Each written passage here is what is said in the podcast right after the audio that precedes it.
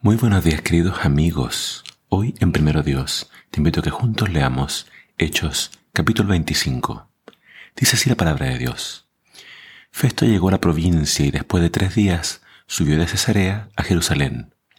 Estando allí los jefes de los sacerdotes y los judíos más importantes presentaron sus acusaciones contra Pablo. Le pidieron a Festo con insistencia que les hiciera el favor de que Pablo fuera llevado a Jerusalén. Ellos planeaban matarlo cuando viniera en camino.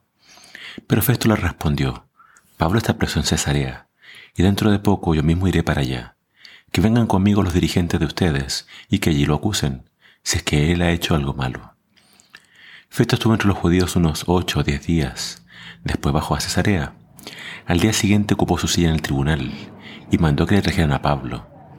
Cuando éste entró, los judíos que venían de Jerusalén lo rodearon y acusaron de cosas muy malas pero no pudieron probar que eran ciertas. Pablo se defendió diciendo, no he hecho nada malo, ni contra la ley de los judíos, ni contra el templo, ni contra el emperador. Entonces Festo, queriendo quedar bien con los judíos, le preguntó, ¿Quieres que yo mismo te juzgue en Jerusalén? Pablo contestó, aquí, en el tribunal del emperador, es donde se me debe juzgar.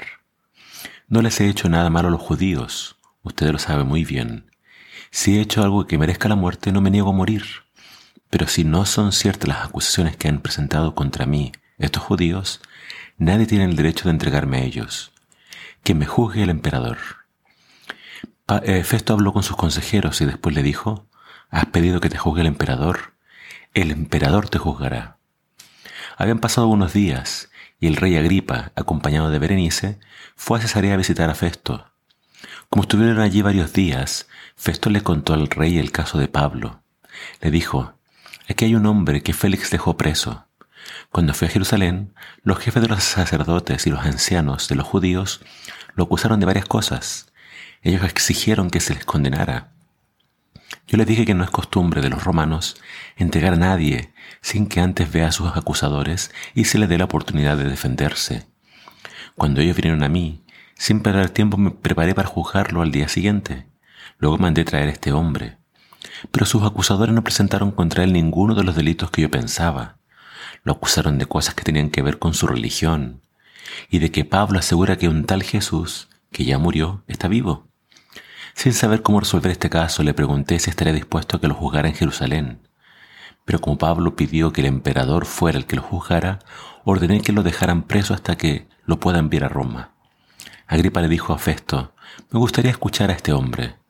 Festo le contestó, pues mañana mismo lo escucharás. Al día siguiente Agripa y Berenice llegaron a la sala de audiencia, en medio de gran pompa.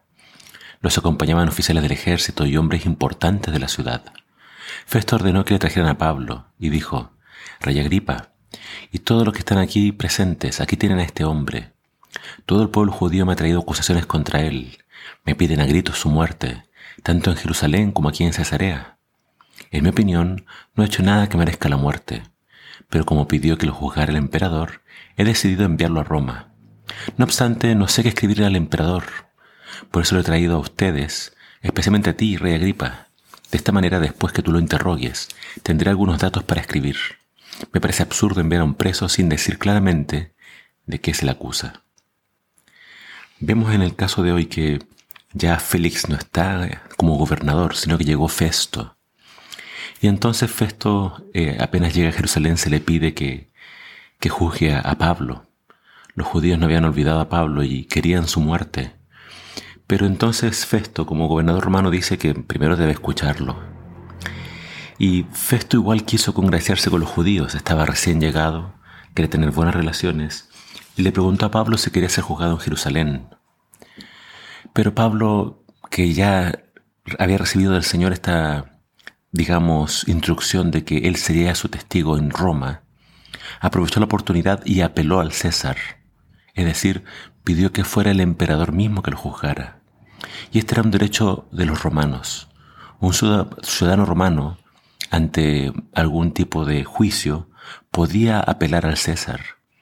Y Pablo, Pablo usó de este derecho para entonces poder viajar a Roma, ya que recordemos su deseo era predicar en el corazón del imperio romano.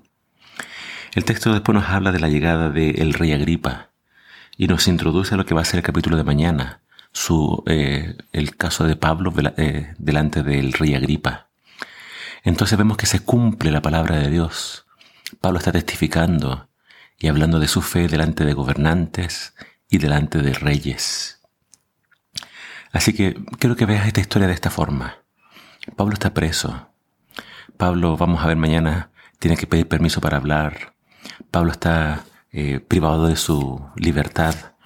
Pablo parece un peón, alguien que está ahí eh, tras las rejas y sin mayor eh, autonomía.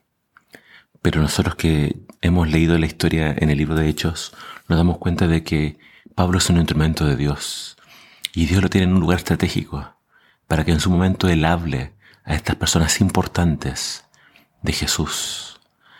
Todos deben escuchar acerca de Jesús y no importa el contexto, no importa si siendo libres o en el trabajo o donde quiera que estemos, tenemos que hablar de nuestra fe y tenemos que hablar de Yeshua HaMashiach.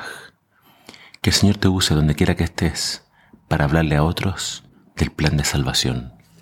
Que el Señor te bendiga.